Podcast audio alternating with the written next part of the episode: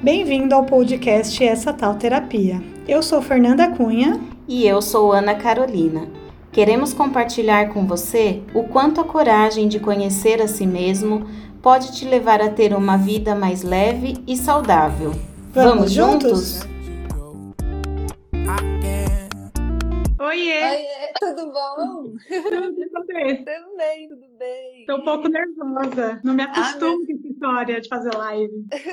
eu, eu sempre fico nervosa de live. Não sei porquê, né, gente? Acho que porque não dá pra... Pra editar? Pra editar? É, não sei. Mas é Se bom você, que a gente, você falar alguma coisa errada, você não tem como voltar atrás, né? Tá, tá é, dito. Mas pelo menos a gente se coloca numa situação vulnerável. É bom pra vencer as barreiras termas. É, depois que acontece fica mais fácil, assim. A semana passada mesmo eu tava com medo de fazer, e aí no fim a gente acabou fazendo duas, uma hora e vinte de live, de tanto que a gente não conseguiu Porque eu tenho uma característica que eu falo muito, e eu, meu irmão ficou me zoando. Meu, você tá falando mais que a terapeuta, porque ela é como psicóloga semana passada. Uhum.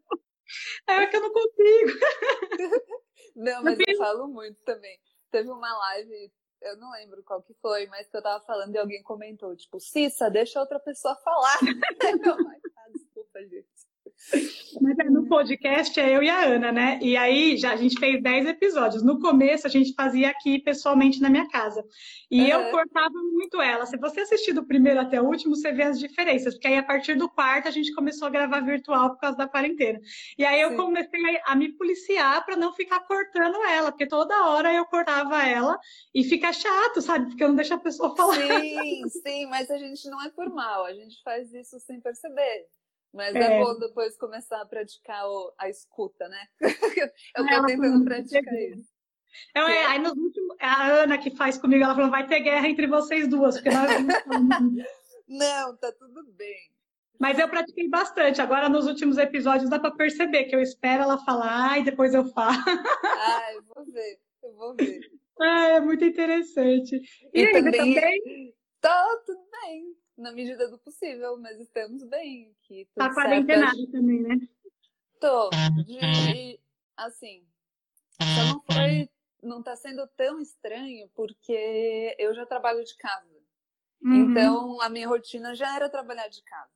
É, eu já tinha também a rotina feita dentro de casa, né? Eu não precisei entender qual é o horário que eu vou acordar, qual é o horário que eu vou comer, que... eu já tinha isso. Então a mudança não foi tão radical assim. Para mim foi mais entender que então eu não vou sair. É, mas a rotina continua a mesma. E só que com apreensão agora da, enfim, de saúde das outras pessoas e tudo mais. É, mas em termos de rotina e saúde mental no dia a dia, tá meio parecido assim. Porque já Mas tá bem ou você tá oscilando? Porque eu tenho dia. Eu ah, não, é louca. E a Ana, a gente conversa muito, que a gente reveza. Uma hora ela tá mal, uma hora eu tô mal. A gente nunca pode estar tá mal as duas juntas. Mas é, mas é, é, é tipo isso. É, não dá, né? Porque não dá. Quando eu comecei a trabalhar de casa, faz um ano e meio.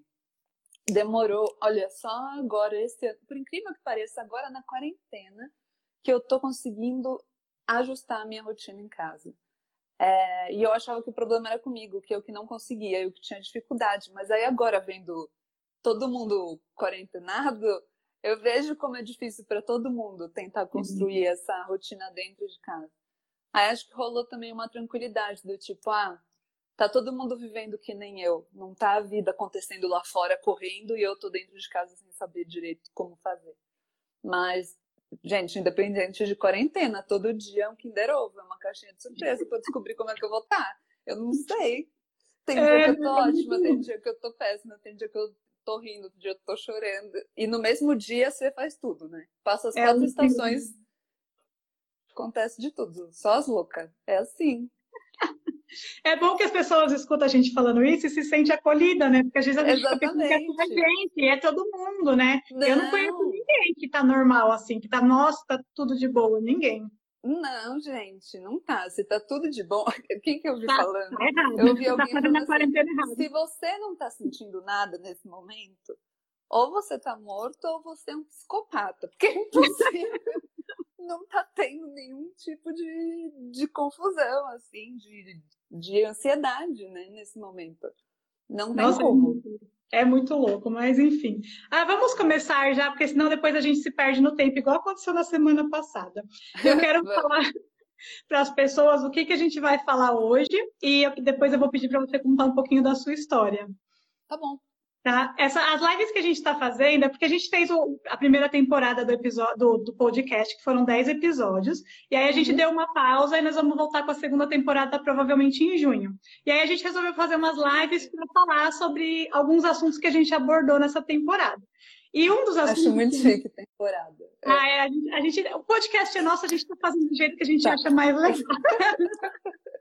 E vai ter mudanças na segunda temporada, já dando alguns spoilers aqui que a gente vai fazer algumas coisas diferentes, não vai ser. Porque a, primeira temporada, como a gente estava começando, a gente uhum. só foi falando assuntos aleatórios, assim, da o que, que a gente ia falar essa semana? Aí o que vinha na cabeça. Agora na segunda temporada vai ter uma, uma sequência mais, mais lógica, é, vai ser um ah, negócio legal. mais organizado.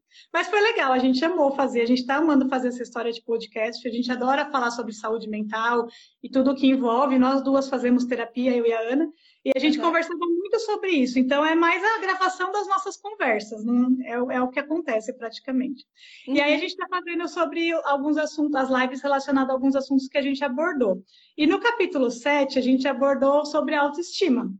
Uhum. O, tema é até assim, é autoestima em desconstrução. Eu amo essa palavra desconstrução, tá. porque eu acho que é, você fazer terapia, se autoconhecer e, e, esse processo de evolução tem muito da gente desconstruir tudo que a gente cresceu, aprendeu, tudo que a gente uhum acredita e a gente começar a desconstruir para construir uma nova visão sobre as coisas, né? Sim. E a autoestima eu acho que é o que mais pega. A gente falou sobre isso no, no, episódio, que eu acho que é o que mais pega, porque a gente tem muita crença errada sobre a gente mesmo, né? Sobre o que a gente tem que ser.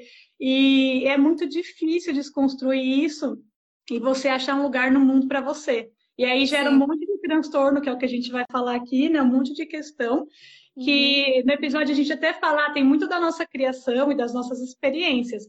Só que isso a gente não pode mudar, né? Porque a sua criação é a sua criação, as experiências que você viveu são as suas experiências. O que a gente Sim. pode fazer é olhar para elas e mudar a partir de agora, né? Do que você tem. Uhum. E, só que é, é, muito difícil, né? Aí eu queria que você falasse um pouquinho sobre a sua história, é, como que você se descobriu com a bulimia, com a bulimia e como você fez para se tratar, como que aconteceu? O que, que aconteceu para você ter esse gatilho, se é que você sabe o que aconteceu? Tá. É, consigo imaginar o que aconteceu, é que assim, nunca é um evento específico, né? Como você falou, é uma junção de todas as nossas experiências ao longo da vida até uhum. o momento do, do gatilho mesmo que eu reconheci a doença. Mas, basicamente, aí também já falando de autoestima, desde que eu era criança, é, eu sofri muito bullying e, e, eu, e eu sempre tentava falar para os coleguinhas que eu era algo que eu não era, para ver se eles gostavam de mim. Então eu estava sempre tentando ser uma pessoa que eu não era, para ver se as pessoas me aceitavam, se elas me incluíam e tudo mais. E foi assim até eu fazer uns 18, 19 anos. Aí, com 18 anos, eu tive meu primeiro namoro e foi um namoro super abusivo, foi um relacionamento super abusivo é, que eu não soube lidar por muitas inseguranças minhas também, que aí eu depositava toda a minha de dependência emocional nele e eu entrei em depressão pela primeira vez e acabei emagrecendo um monte. Eu aqui não dá para ver. Eu sou bem alta, eu tenho 1,80 e eu sempre fui magrinha. E então para mim a questão de peso, de aparência, nunca foi muito uma questão. Eu nunca me preocupei, assim, nunca dei muita bola. E aí eu emagreci muito durante esse relacionamento. A gente terminou, eu acabei indo fazer intercâmbio. E aí no intercâmbio eu engordei. E aí foi a primeira vez que uma pessoa me viu uma amiga minha me encontrou lá, me viu e falou: Nossa, você engordou, né? Aí eu fiz, nunca na minha vida tinham dito isso. Eu, eu sempre fui magrinha, então para mim foi um, um baque, assim. Foi, como assim? Eu não sou a amiga que come de tudo e não engorda. E aí eu comecei a ficar noiada com a questão das, de alimentação. Melhorei da, da depressão naquela época, quando eu fui viajar, fiquei bem melhor, mas aí comecei a ficar noiada com a alimentação. Aí que eu fui começar a procurar o que, que era caloria, o que, que era carboidrato, o que, que é proteína, né, como que se faz uma dieta.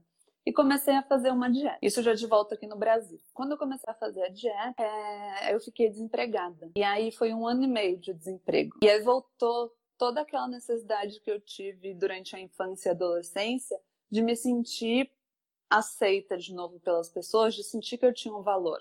Então eu estava desempregada, eu não estava vendo um valor em mim.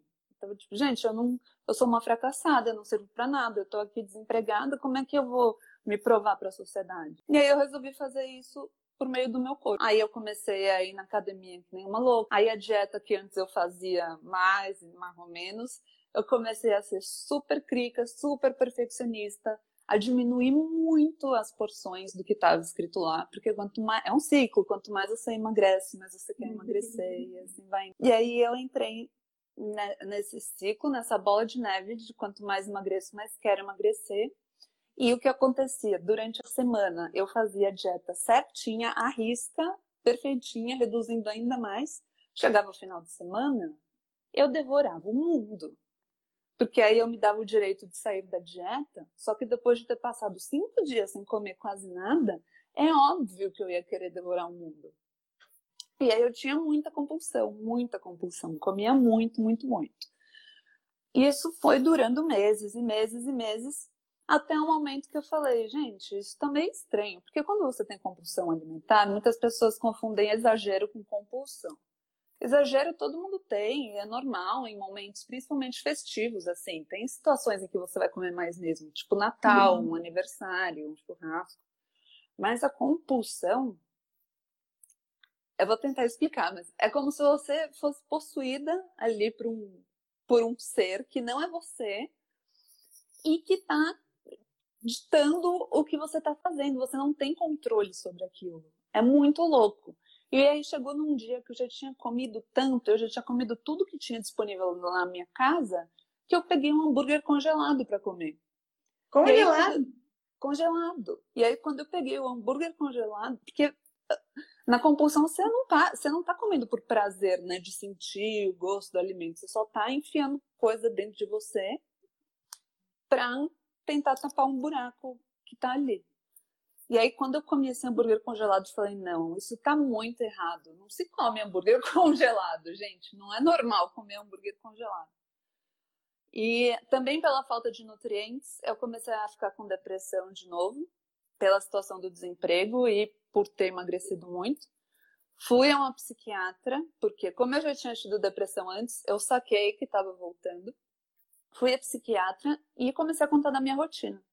E aí, contando isso dos exercícios e da minha alimentação, ela que falou. Ela falou, Cissa, você sabe o que é isso? Eu falei, não, o que? Ah, é bulimia. Bulimia é um transtorno alimentar caracterizado por ter períodos de restrição, né, de fazer dieta, restringir muito a alimentação e depois ter uma compulsão muito grande com algum método compensatório depois. A maioria das meninas vomitam.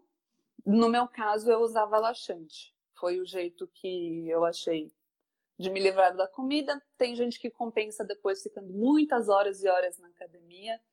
É, mas o, o método compensatório mais conhecido é o vomitar depois. E aí começou todo um tratamento. Eu, felizmente, tive condições de montar uma equipe em que tinha a psiquiatra, que me ajuda, ela liderava a equipe, ajudava com a recomendação dos medicamentos. A minha psicóloga particular, que era só eu e ela, tinha a psicóloga da família também, que iam meus pais, minha irmã e todo mundo que mora lá em casa. Uhum. Então a gente também foi entender qual era a dinâmica da família, o que estava acontecendo. Eu na época já falei, estava desempregada, querendo provar meu valor, estava me sentindo muito fracassada, com vergonha dos meus pais, é, me sentindo também pressionada a ser alguém para orgulhá-los e tudo mais. Então a gente conversou sobre tudo isso e tinha nutricionista comportamental que me ajudava com a parte da alimentação em si, é, com a minha relação com o meu corpo. Foram três anos nesse tratamento e eu posso dizer assim, se eu pudesse falar as duas coisas que mais me ajudaram a sair desse ciclo, foram. E elas estão, elas caminham juntas. Entender que quando eu buscava a comida ou quando eu buscava ser valorizada e aceita pelos outros por meio do meu corpo é porque eu senti muita falta de carinho e de atenção desde pequeno. Agora, na terapia, que eu consegui entender. E aí que eu consegui parar esse ciclo, porque eu falei, tá bom, então, na verdade, quando eu tenho uma compulsão, ou quando eu, te, eu tento controlar o meu corpo, na verdade, o que eu estou tentando fazer? Eu estou tentando me dar aquele carinho e aquela atenção e aceitação que eu procuro ter pelos outros. É, quando eu procuro a comida, na verdade, eu não estou com fome, né? Eu quero atenção, afeto, carinho. E foi aí que a chave virou para mim. Porque daí eu consegui entender que era isso que eu queria e que aí eu poderia encontrar outra coisa que me proporcionasse isso que não a comida. Então, sempre que, ai meu Deus, vou, vou comer porque eu estou entediada, eu paro e falo, não, não estou com fome, eu estou entediada. Então, o que, que eu posso fazer para matar o tédio? E aí eu tento achar uma outra opção. Ah, eu estou carente. Não você aprende comer. a dialogar com você mesmo. Né? Exatamente. Né? Então, o que, que eu vou fazer? Ah, vou ligar para uma amiga. E aí foi essa troca, assim, que me ajudou muito. E também a você entender. Na terapia, esse diálogo com você mesmo? Uhum. É, eu também. Eu, eu, não, eu não te falei, eu também já tive compulsão alimentar, ainda tenho, mas o meu era ao contrário, eu sempre fui obesa e uhum. há cinco anos eu fiz cirurgia bariátrica. E um pouquinho antes de eu fazer a cirurgia bariátrica, eu tinha essa, eu também saí do meu emprego que eu tinha e eu abri a confeitaria, que é a Bombolo hoje, né? Uhum. E essa que aí no começo era tudo muito difícil, fiquei, aí eu fiquei bem, eu não, na época eu não identificava nada, mas eu acho que eu fiquei meio deprê também e eu, eu também é, descontava na comida. E aí eu comia, principalmente doce, porque eu sempre fui muito fã de doce e trabalhava com confeitaria. E aí eu comia, me sentia mal por ter comido, porque eu estava engordando e era, eu via, era perceptível, e aí eu ia e comia mais. Ao invés Sim. de tomar consciência, eu comia mais mesmo sabendo que estava me fazendo mal e ficando mal. Ah, é a famosa Jaque. já Jaque. que eu já comi, é. então eu, eu vou comer mais. Já que eu já saí da dieta, então agora eu já estraguei tudo, sabe? Então eu vou lá e vou me acabar mesmo. E aí, conforme você vai comendo mais, você vai se sentindo mais culpada, e aí chega num ponto da compulsão em que você tá agindo daquela forma para se machucar mesmo. Uhum. Porque você tá se sentindo culpada que você saiu da dieta, você tá se sentindo uma fracassada, tá se sentindo um lixo, uma droga e tal, e aí você começa a...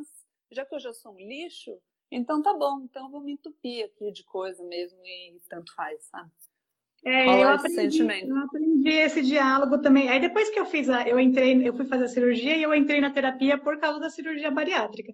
E aí ela me falou, é, depois de um tempo eu emagreci, depois de uns dois, três meses já comecei a emagrecer bastante e eu continuava meio mal ainda. E ela falava para mim, Fernanda, você está frustrada porque não é um corpo magro que vai deixar você feliz. Não. É a questão interna, né? A cabeça, essa questão da autoestima, porque a gente, a autoestima tem muito a ver com a, com a aparência física, né? Principalmente para as mulheres. A gente fica muito nessa de buscar um corpo perfeito, achando que a sociedade só vai aceitar a gente se a gente tiver o corpo perfeito.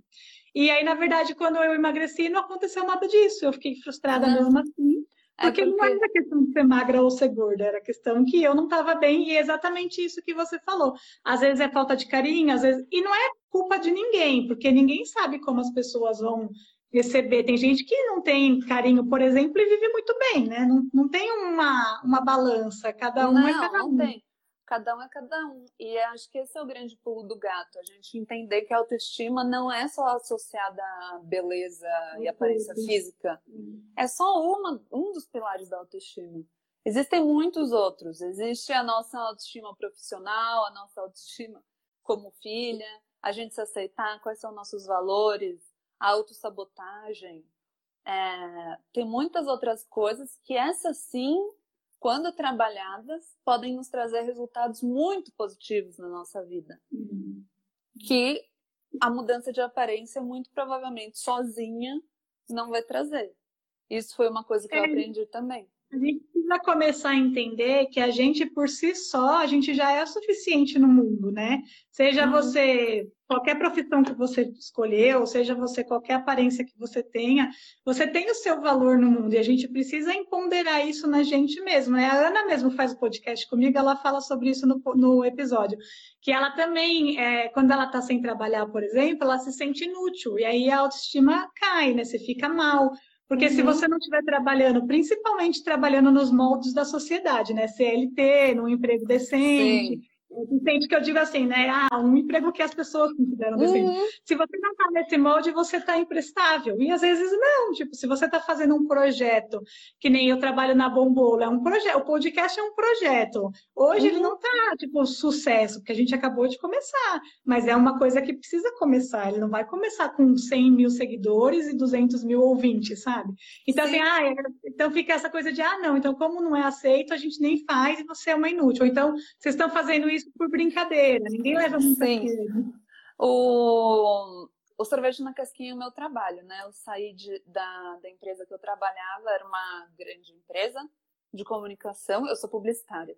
Eu saí de lá um ano e meio para me dedicar ao sorvete na casquinha.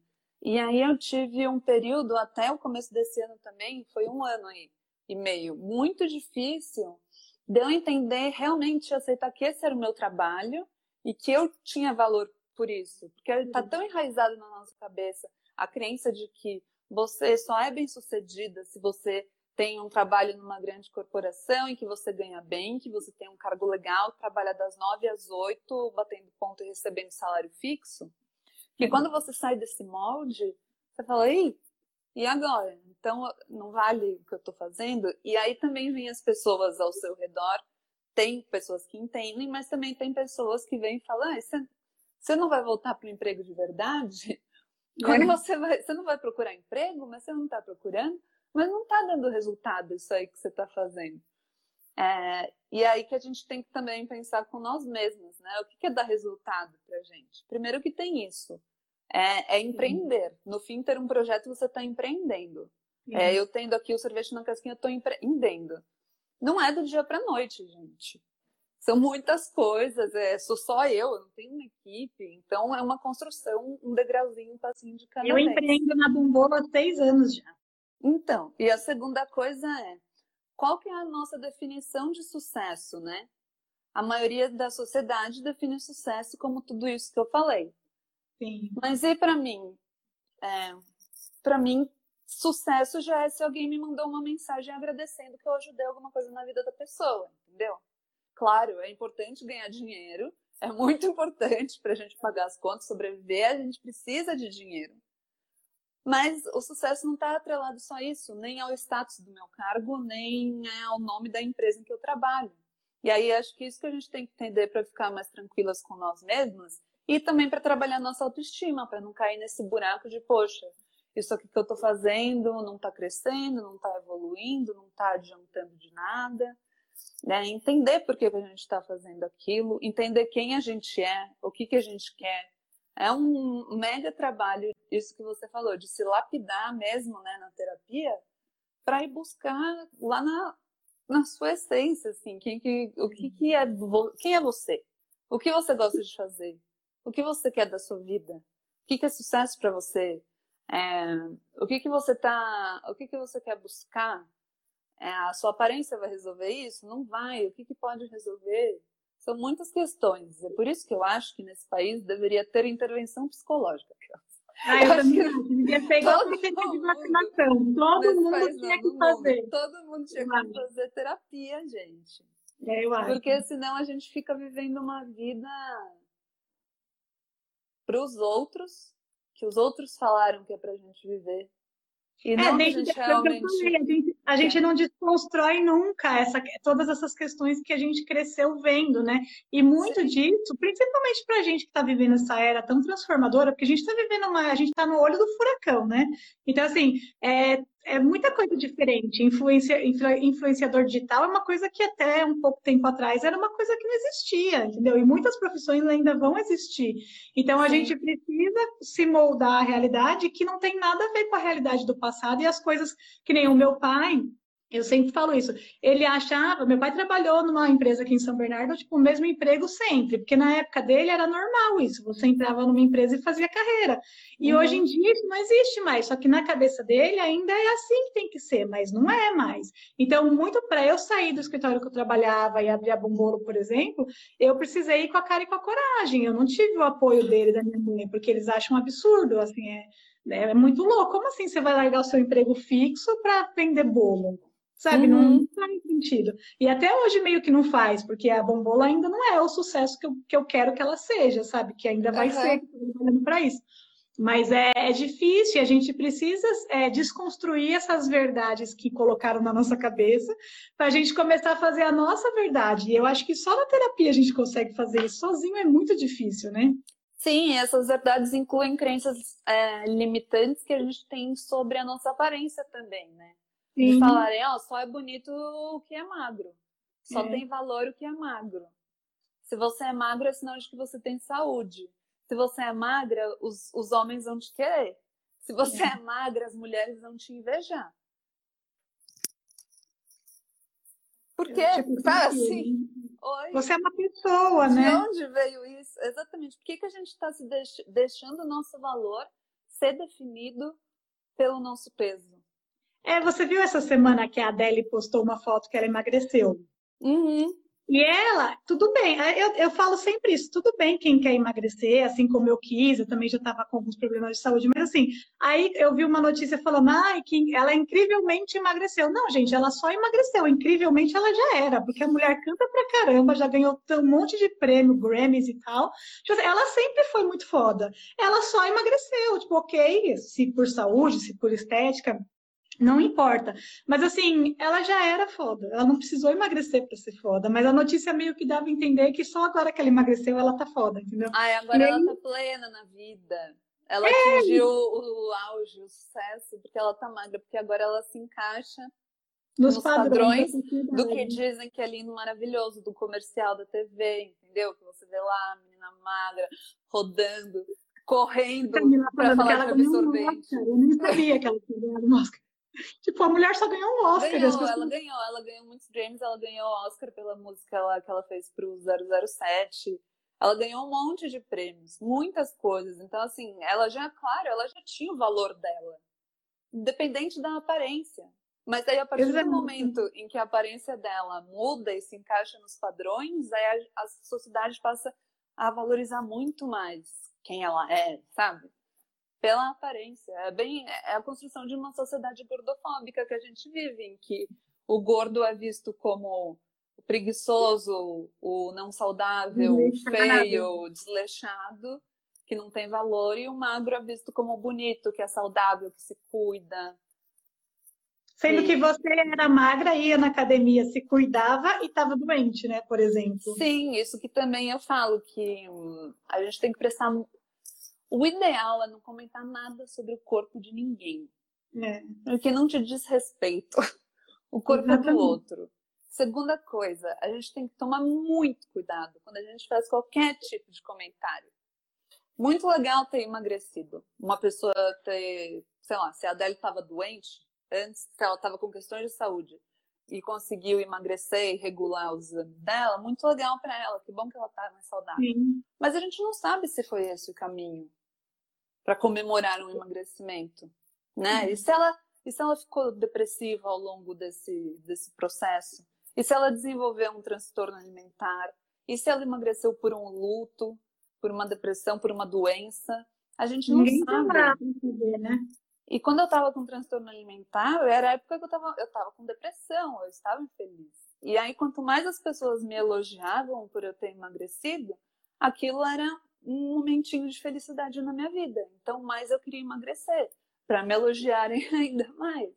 E aí você entra numa bola de é neve. É meio que momentâneo, né? A gente fala isso também em algum episódio que não é no, nesse da autoestima, que é essas coisinhas dão uma felicidade momentânea. E aí, quando você procura ir a fundo e se autoconhecer e se tratar, é, aí você consegue começar a viver uma vida mais estável, assim, né? Você não precisa desses momentinhos de felicidade, porque você não precisa ficar alimentando. Esses momentinhos que eu digo, esses momentinhos falsos, né? Que você fica, você fica feliz, mas aí você tem que emagrecer mais para você receber outro elogio. Tipo, é um, é um negócio, é uma busca sem fim, né?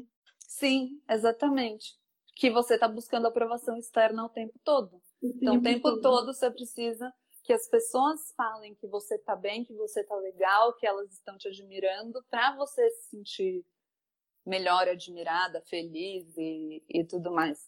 Mas no fundo, no fundo, na maioria do tempo, isso é um momentinho, né? Vai lá, um minuto. As hum. outras 23 horas e 59 minutos do seu dia, você tá tava mal. É. Então, e aí, é... hoje também eu vi uns stories de uma menina que eu sigo aqui, ela é uma escritora maravilhosa que eu admiro muito, e ela tem, um, ela tem muitos seguidores, o trabalho dela é realmente incrível. E aí ela estava falando, e ela sempre faz stories sem, sem filtro, porque ela tava, ela levantou uma vez essa questão dos filtros do Instagram, que eles fazem a gente ficar totalmente diferente do que a gente realmente é, né? Uhum. E aí ela, ela propôs para ela mesma que ela não ia fazer mais nada com filtro, ela só ia fazer de cara limpa, tipo, do jeito que ela tivesse. E ela é uma pessoa normal, magra, normal, assim. E aí ela disse que todo dia ela tem recebido mensagens das pessoas falando ou que ela tá muito magra, ou que ela precisa passar maquiagem, ou que ela, ou a cor dela é muito grande, ou que o cabelo dela tá muito curto. Aí eu fiquei chocada, eu falei, gente, e a maioria, a maioria, eu imagino que 99% das seguidoras dela sejam mulheres. Eu, meu, a mulher é incrível, ela é maravilhosa, ela tem uma luz, assim, ela, ela é, eu acho ela perfeita, zero defeitos. Mas não pela beleza física, porque também não, eu nem sinto atração por mulheres, então, tipo, não tem nem por que eu ficar pesando isso. Mas ela, como pessoa, ela é maravilhosa, e as pessoas ficam se pegando nesses detalhes. É meio que. Aí eu comecei a refletir sobre isso, eu acho que é meio que uma autoestima ferida também a gente ficar apontando o outro, né? Tipo, você fica encontrando defeitos, porque quando, que nem hoje eu vivo esse processo mais de boa, de me enxergar, de entender meu valor no mundo, apesar do meu corpo ser gordo ou magro, e eu vejo que eu já não enxergo, eu não me preocupo mais tanto com isso nas pessoas. Eu não fico reparando se a pessoa está gorda, se está magra, se está com espinha, se está sem espinha, entendeu? Acho que quando uhum. você passa uma fase, você começa a enxergar as pessoas de outra forma, né? Com outras qualidades e com outros defeitos também, porque existem outros defeitos que incomodam muito mais do que uma barriga, por exemplo. E, e, aí a gente começa a olhar as coisas com outros olhos, né? Que eu acho que é o que eu almejo para uma sociedade de uma forma geral, assim, que a gente enxerga as pessoas como pessoas e não como como corpo ou como profissão, porque também não significa uhum. nada. Às vezes uma pessoa é Sim. é advogada e ela não está feliz. Uhum. Sim, uhum. é, eu acho que, eh, primeiro assim, essa questão da gente virar para outra mulher e falar, faça uma maquiagem, arruma o cabelo, seu cabelo, dá palpite, também vem muito da nossa criação como mulheres na sociedade. Sim. Então, nós sempre fomos muito educadas a sermos perfeitinhas. A gente tinha que estar tá cabelo arrumadinho, a maquiagem arrumadinha, a roupa bonita, né, né, né? Por quê? Ou no começo a gente precisava arrumar um marido, e aí tem que se portar bem, ser a mulher ideal para ter um marido. Depois começa uma onda já, vou indo para um lado mais. Quando boom da Playboy, né? Quem são as mulheres mais sexys do mundo? Qual que é o corpo perfeito? Então também, que, que, que mulher que eu tenho que ser para ser sexy? E aí, de novo, relacionado ao homem, né? Para atrair Sim. os homens para satisfazer meu marido? Como é que a minha aparência tem que ser? É, e aí, depois, de um lado de competição entre mulheres, que, de novo, para que, que essa competição, gente? Para atenção dos homens. Então, a gente sempre foi criado para ser perfeitinha, perfeita, de acordo com os padrões de cada década, para chamar a atenção, atrair os homens e ser considerada ali uma mulher dentro daquele padrão. Por isso que quando aparece uma mulher que não está dentro do que é esperado pela, pela nossa crença, pelo que a gente cresceu aprendendo, a gente leva um choque. Ué, é. por que ela não está maquiada, gente? Tem que se maquiar, tem que ficar bonita. Tem que ficar. E por que, que o bonito está associado a ser desse jeito? Né? Por toda uma construção da sociedade, da mídia aí, que já vem de muito tempo. E sim, eu acredito muito que quando a gente aponta um, uma coisa que a gente não gosta no outro, muitas vezes a gente tá, a gente é um espelho daquilo, a gente está refletindo alguma coisa que dói na gente e que a gente tenta dar uma rebaixada no outro para a gente se sentir melhor de alguma forma. Então, ah, tá bom, ela é incrível, ela, sei lá, tem isso, isso, isso e aquilo que eu, que eu gostaria de ter e que eu não tenho, mas olha, o cabelo dela não é tão bonito. O meu cabelo é mais bonito. Ah, então isso eu tenho melhor do que ela.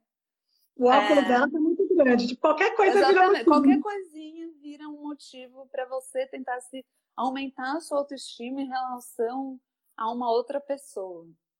É, hum. Isso vem da comparação. E que no fim é uma das piores coisas pra gente. Porque foi o que você falou. A partir do momento que você tá bem com você, você deixa de se comparar com os outros, porque não é nisso que você está mais prestando atenção. É como quando, como você vai, quando você vai comprar um carro E aí você, ah, tô pensando em comprar um Fusca. E aí você só passa a ver Fusca na rua. É, é muito. É tipo isso. Ai, a minha barriga é tá me incomodando. Aí você vai começar a reparar na barriga de todo mundo. Eu parei de tomar pílula, pipocou de espinha o meu rosto. Eu comecei a prestar atenção na pele de todo mundo, porque eu queria ver se as pessoas tinham espinha ou não, se tinha mais espinha. Eu nunca tinha prestado atenção na pele, sabe, das pessoas. E aí, é. o que está incomodando em você, você começa a olhar nos outros e tentar se comparar para dar desculpas para você de que, ah, então não está tão mal assim, ah, então eu estou melhor, ou ah, eu estou pior, e aí você se sentir uma droga. Mas depois que você supera isso e entende que você é muito mais do que isso, e para de se comparar, é, fica, a vida fica muito mais interessante. Porque você, quando está conversando com uma pessoa, você quer entender quem aquela pessoa é é, por dentro, né? De ser, assim, não com o que ela aparenta. Ou... É, e aí você ganha muito mais com isso, em vários sentidos. E aí as pessoas também começam a se aproximar mais de você pelo que você é, e não pelo que você parece. O que Tem é muito, muito mais legal também. Tem muito disso em gente que, que gosta muito, que também sente alguma falta e, e deposita isso no ter, né? Quer ter carro, quer ter casa, quer ter piscina, quer ter, quer ter, quer ter, e aí atrai as pessoas por, pelas coisas que você tem. Aí você aí julga as pessoas como interesseiras, mas não, é o que você está buscando para você e é o que você está atraindo. É, pessoas que se interessam pelas coisas que você tem. E aí, uma, só que uma hora isso incomoda, né? Porque aí quando você realmente precisa de alguém, por exemplo, a pessoa que está interessada nas coisas que você tem, ela não está interessada no que você é. E aí ela não vai, não está muito interessada em te ajudar, por exemplo. E aí eu já percebo isso. Antes, eu, hoje eu não falo que ninguém é interesseiro no sentido de maldade. Eu acho que é muito da gente atrair as coisas que a gente que a gente procura para a gente mesmo, né? Se você procura melhorar ser como pessoa, provavelmente você vai ter pessoas perto de você que têm essa mesma vibe, essa mesma busca, né? Para mim isso é nítido também. Né? Ao longo desses cinco anos que eu faço terapia, é, muitas pessoas saíram e muitas pessoas entraram na minha vida e a, o meu ciclo de amizade hoje é completamente diferente também, uhum. porque é mais pelo ser, né? Eu não tenho muita coisa para para oferecer no sentido material, né? Eu não tenho um corpo Sim. bonito, eu não tenho carrão, não tenho casona com piscina, enfim. Então é mais pela minha essência mesmo, é o que as pessoas vão ter que gostar, não tem outra coisa. Mas aí, quem falou que o seu corpo não é bonito, minha filha? Ah, não é. Eu, não é eu entendi, mas é, você não tem o corpo considerado padrão é, não pela sociedade. mas eu, eu, eu, costumo falar que eu não gosto da minha barriga, mas eu levo ela para praia mesmo assim. Eu uso biquíni. Oh, eu não, não gosto, mas eu não, não renego. Ô, gente, quantas vezes que eu não fui pra praia, fiquei sem entrar na piscina, sem ir na praia, porque eu tava com vergonha do, do meu corpo, como se alguém fosse se importar também, sabe? Esse é outro exemplo que eu dou. É que nem quando aquela sua amiga tá com uma espinha que só ela vê. Uhum. Aí ela vê, ai meu Deus, a minha cara está horrível. Como é que eu vou sair assim? Eu estou com uma espinha gigante. Aí você vai lá ver e fala, que espinha. Ninguém tá reparando. Aí você deixa de viver um monte de momentos super gostosos porque você ficou preocupada com uma coisa ali momentânea. Só você está vendo, né? É só você. É, que muitas vezes é só a gente que está que tá percebendo. E isso que você falou de da falta, todo excesso esconde uma falta. Né? Então, com a comida, a falta que eu sentia era de carinho de atenção. Então, eu buscava isso na comida para tapar esse buraco. Tem gente que busca no álcool, tem gente que busca nas drogas, tem gente que busca no cigarro, em compras, bens materiais, no sexo. Tem uma uhum. série de formas de excessos que você pode ter, mas com certeza todos estão escondendo uma falta. Então, às vezes você quer comprar um carrão, comprar uma casona, ter um bem material super wow, porque você quer ser aceito e admirado pelos outros. É. E aí acontece a mesma coisa que o ciclo da magreza. Você vai lá, compra um relógio, todo mundo elogiou. Uau, fulano tem tal relógio. Vai passar dois meses, a pessoa vai miar do relógio, entendeu? Aí ela vai ter essa sensação de novo. Ela vai lá, vai comprar um carro, vai querer ter de novo, vai lá, vai comprar uma casa. E é um ciclo sem fim que nunca vai acabar. Eu acho que no trabalho, nesse trabalho de, de busca interna e de se, de se curar, é exatamente isso. É muito difícil. Eu falo porque eu, tenho, eu sinto na pele. É muito difícil você buscar ir contra e tentar. Você começa a entender algumas coisas, mas as pessoas não estão entendendo porque elas não estão fazendo o processo que você está fazendo. Então é meio que você tem que. Você entende, mas aí você tem que também lidar com o não entender dele deles, né? Sim, você tem, tem que, ficar... respeitar o tempo de cada um. É. É, Mas eu, tinha... eu, adorei essa ideia de terapia familiar, eu nunca tinha ouvido falar. Acho Sim. que em alguns casos de tratamento deve ser realmente muito importante todo mundo entrar no, no jogo pelo amor à pessoa que está passando pelo problema, para que todo mundo. E aí, no fim, todo mundo ganha, né? Sim, entender quais comportamentos que a família pode ter é, ou está tendo que reforçam aquela aquela doença na pessoa, quais comportamentos elas podem ter para prevenir a pessoa, para ajudar a pessoa a sair de um momento em que ela não está bem, enfim. É muito importante. Mas eu acho que mais importante do que entender esse remediar, né? Então, o que, a gente pode fazer para ela não ter compulsão? É entender o, da onde que veio essa compulsão dela, né? O que, que a gente está sentindo? O que está se manifestando aqui na família para ela achar que precisa comer um monte para tapar um buraco, né? Que buraco é, é esse? É, se você não trata na raiz, a possibilidade de voltar de novo é grande, né? Porque se você remedia, mas você continua fazendo o que te causa isso, você vai continuar tendo. Sim, exatamente. Por isso é, que terapia bem... é muito importante. Porque você é, sabe, é. você pode estudar como é, não ter mais tanta compulsão, como, sei lá, uma série de coisas. Mas você só vai conseguir parar de ter a compulsão quando você realmente entender qual que é a origem dela, qual que é o gatilho, qual que é a causa. E não ficar só, ah, tá bom, então vou tentar escovar o dente para não comer doce porque já escovei o dente. Sabe, assim, tomando. Pode ser, são coisas que ajudam, mas não ficar remediando só, sabe? Do... Entende? Foi o que aconteceu comigo. Que eu disse, a partir do momento que eu entendi o que eu estava buscando na comida, que eu consegui mudar. E isso muda a nossa vida de uma forma geral, né? Porque quando você está com a sua autoestima boa, é, está bem consigo mesmo, muda a sua relação no trabalho, muda a sua relação com a família, com os amigos. É, não é uma coisa só, é lógico que começa dentro de você, né? Começa dentro de cada um, só que aí a gente começa a reverberar isso para quem está perto, né? Aí tem essa questão do olhar, de não julgar, de não, não prestar atenção nas características físicas. Sim. E começar a olhar com o olho do que, ela, do que elas realmente são e você começa a cuidar mais também das outras relações, né? Pelo uhum. menos para mim é assim. E você para também de julgar as outras pessoas tanto, porque a partir quando você é, é, eu, eu, que eu acho isso muito legal. Quando você entende qual que é qual que foi o seu gatilho lá, né? Qual que é o fundo do seu iceberg, para todas as outras ações que você tem depois e emoções, você começa a tentar encontrar as, qual que foi esse, essa causa. Eu sou assim. Então, eu encontrei da comida. Quando eu me sinto insegura no trabalho, insegura no relacionamento, alguma coisa, eu tento pensar: pera, por que, que eu estou me sentindo assim? Ah, é porque. E aí eu vou entrando nos porquês, porquê, porquê. E aí, quando você começa a se relacionar com outra pessoa e a pessoa vem te contar uma coisa que ela fez, ou como ela está se sentindo, você consegue analisar o porquê dela tá se sentindo daquele uhum. jeito, ou o porquê dela ter feito aquilo. E aí você não julga mais tanto, você ajuda a pessoa a entender o porquê e é juntos a resolver aquele porquê. E respeito é... o que a pessoa está passando, né? Nossa, Sim, isso é muito claro. Estou passando por isso exatamente nesses dias e é bem assim mesmo.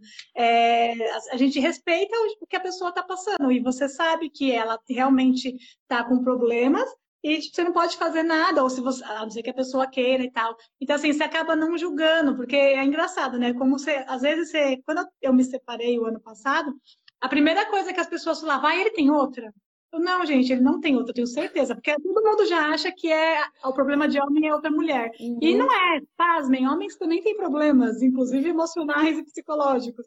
Então, assim, aí eu passei a entender que não era só uma questão de mulher, é uma questão de é para todo mundo, eles também passam por situações e você começa a realmente entender que a outra pessoa também passa por problemas e a gente respeita o espaço um do outro, né? Isso é magnífico. Sim. E aí o diálogo fica muito mais fácil, porque é. daí, se você acabar magoando alguém, ou se uma pessoa te magoou, você consegue chegar e falar assim: ó, oh, desculpa que eu te magoei, eu agi dessa forma porque eu tava me sentindo assim, assim, assado, porque isso, isso, isso, isso, isso.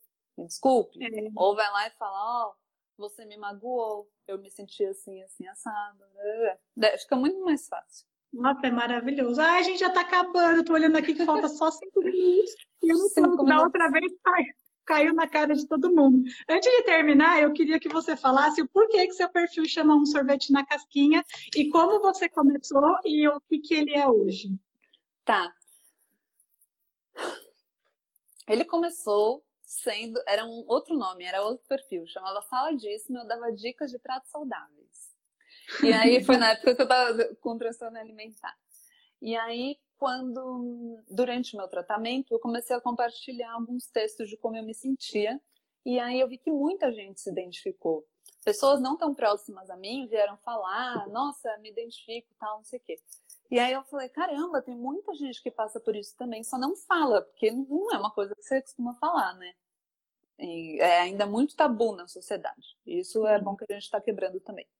E aí, quando eu, eu comecei a me sentir melhor, recebi alta tal, eu falei, quer saber, vou compartilhar aí com outras meninas que estejam passando por isso, o que, que eu aprendi nesse tempo. E como ia ser algo muito pessoal, em que eu ia contar minha história, minha experiência, os meus exemplos, eu queria alguma coisa que tivesse muito minha cara. E eu amo sorvete. Sorvete é uma coisa que a maioria dos meus amigos sabe que eu gosto muito, que eles falam, ah, que qual que é a sobremesa preferida da Cis? Todo mundo fala sorvete, é uma coisa assim que é meio simbólica na minha vida. Então eu fui pesquisar um nome que tivesse sorvete. Joguei no Google, frases com sorvete. Aí apareceu. A vida, tem várias assim, mas tem duas que foram mais que me pegaram, né? A vida como um sorvete na casquinha, aproveite antes que derreta. E a Ai, outra maravilha. era a vida como um sorvete na casquinha, precisamos aprender a equilibrá-la. E aí eu falei, é isso. Aí virou um sorvete na casquinha. Eu tô até com a camiseta. Cadê? Aqui o sorvetinho. O ah, logo é a casquinha com flores dentro. Lindo. Desabrochando. No... Então, hoje em dia virou um projeto em que eu compartilho sim a minha história, mas também promovo eventos. Já fiz alguns eventos maiores e menores. Tiveram eventos grandes de uma tarde inteira, que aí vem umas 30 meninas. Eu chamo outras mulheres para falarem também. E eventos menores, então a gente já fez aula de dança juntas, é, já fez clube do livro, amigo secreto. Então tem essas coisinhas assim menorzinhas. Agora não está dando para se encontrar fisicamente, pessoalmente. Hum, então eu estou tentando pensar aí como é que eu vou bolar um esquema. Mas a ideia é essa, assim, o meu principal, minha principal motivação é querer mostrar para essas meninas que elas não estão sozinhas. Porque quando eu sofria com isso, eu achava que era um problema que comigo. Eu não sabia que tinha outras pessoas também. Então, quero mostrar que elas não estão sozinhas e promover experiências, vivências, encontros em que todo mundo possa se sentir parte de um grupo e se sentir melhor também. Ah, é importantíssimo, né? Eu, no meu, no meu, na minha última relação, eu passei por questões que eu também achava que ninguém passava, só eu. E aí eu eu comecei a verbalizar depois que, que terminei e tal, e aí eu descobri que várias mulheres passam pela mesma situação, e inclusive falando sobre isso, algumas pessoas que passam vêm me procurar para conversar sobre, porque também achavam que estavam sozinhas. Então é maravilhoso a gente poder verbalizar sobre as nossas dores, a gente se expõe, né? Eu e a Ana, a gente se expõe muito no podcast. Ela está falando aqui para você pensar na possibilidade de fazer um podcast. É muito legal. A gente se expõe muito, mas essa, essa ideia de de alcançar mais pessoas, da nossa voz alcançar mais pessoas e ajudar para a gente saber que a gente não está sozinha, é maravilhoso, né? Porque é isso, a gente não está sozinha, tem muitas pessoas que passam e muitas vezes não é uma questão que não dá para é, sempre dá para resolver, na verdade, e não é uma questão só nossa, né? Porque a gente se culpa muito, se julga muito, a gente ah, também não. se trata muito, né? Sim, e com certeza. É. E tudo tem uma origem, que é o que a gente falou aqui o tempo todo, né? Todos Sim. os nossos comportamentos, a forma como a gente se sente, vem aí de uma série de experiências, um repertório que a gente adquiriu ao longo da vida, as crenças que a gente tem. Então, é importante fazer terapia para a gente desconstruir tudo isso e reorganizar, ou trocar, ou seja lá o que for. Essas crenças, isso, pensamentos e visão. restante. O Instagram só me avisa em cima da hora. Obrigada, tá Cissa. Adorei nosso Muito papo. obrigada pelo convite. Adorei. Vou Sucesso para vocês. Para você também. Muito obrigada. Eu vou salvar e te mando. Tá bom. Boa quarentena. Tá bom? Obrigada, gente, pela beijo. audiência. Um obrigada, beijo. Gente. Tchau. Tchau. Obrigada por ouvir essa tal terapia. Siga a gente no Instagram, arroba essa tal terapia. Se você quiser compartilhar sua história, escreve pra gente no e-mail essa Até, Até a próxima, próxima sexta. sexta.